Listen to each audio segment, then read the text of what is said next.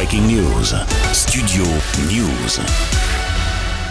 Grosse mobilisation et Paris réussi semble-t-il pour les syndicats à l'occasion de la première journée de grève contre la réforme des retraites ce jeudi, alors que le texte sera présenté dans quelques jours en Conseil des ministres, avant des débats qui s'annoncent houleux à l'Assemblée nationale. Des centaines de milliers de personnes, sûrement plus d'un million, ont donc manifesté partout en France, à Paris et en province. Le cortège parisien était impressionnant malgré des incidents un peu plus tard entre manifestants et forces de l'ordre. Au total, il y avait 200 cortèges dans toutes les villes de l'Hexagone. Ce matin et à la mi-journée à Nantes, Marseille ou Lyon, il y avait un monde fou pour dire non à cette réforme voulue par le gouvernement d'Elisabeth Borne. Par exemple, à Nice, des dizaines de milliers de personnes ont défilé entre l'avenue Jean Médecin et la place Masséna. Écoutez la réaction de Céline Petit, elle est secrétaire générale de l'UDCGT 06. Elle se dit satisfaite face à ce large engouement. Il y a tous les secteurs, la santé, le transport, le commerce, les services publics. C'est incroyable pour nous d'avoir réussi sur cette première mobilisation à avoir autant de représentation et autant de monde. Aujourd'hui, on est satisfait.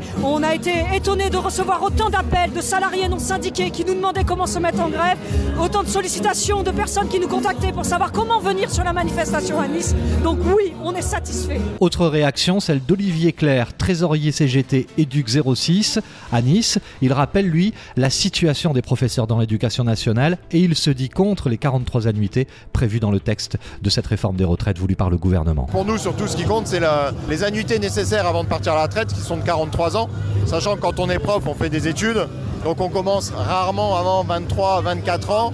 Ça veut dire que si on rajoute les 43 annuités, ben on est à 67, 68 ans. Ça fait énorme. Moi, quand j'ai commenté il y a 20 ans, un prof, il gagnait euh, deux fois le SMIC. Maintenant, un prof, il gagne juste au-dessus du SMIC, un prof qui débute. Et pourtant, on a les mêmes diplômes. Il y, a un vrai ras-le-bol sur la considération de, notre travail. Et puis, dans cette manifestation niçoise qui a réuni des milliers de personnes dans la capitale azuréenne, Stéphane Goberti, lui, secrétaire général de la CGT-CHU de Nice, rappelle la situation difficile des hôpitaux, d'autant plus après la crise du Covid-19. Aujourd'hui, il manque des bras euh, autour des patients pour travailler correctement. On, assure nos missions publiques le mieux qu'on peut, mais ça ne pourra pas continuer comme ça. Les plannings sont surchargés, les vacances explosent. Il y a de plus en plus de burn-out, de départs anticipés à la retraite, d'accidents de, maladie, accidents de travail. Donc euh, on ne peut pas continuer. Vous ne pouvez pas demander à une catégorie professionnelle qui est déjà en pénibilité d'augmenter de deux ans euh, de plus le départ à l'âge de la retraite. C'est pas possible. Des propos recueillis par Samuel Coiffard pour Studio News et l'agence New West Press. J'ajoute que l'intersyndicale se réunit en fin de journée pour décider d'une nouvelle date de mobilisation, tandis qu'Emmanuel Macron, le président français, participe au 27e sommet franco-espagnol à Barcelone, un déplacement prévu à son agenda de longue date. Breaking News, Studio News.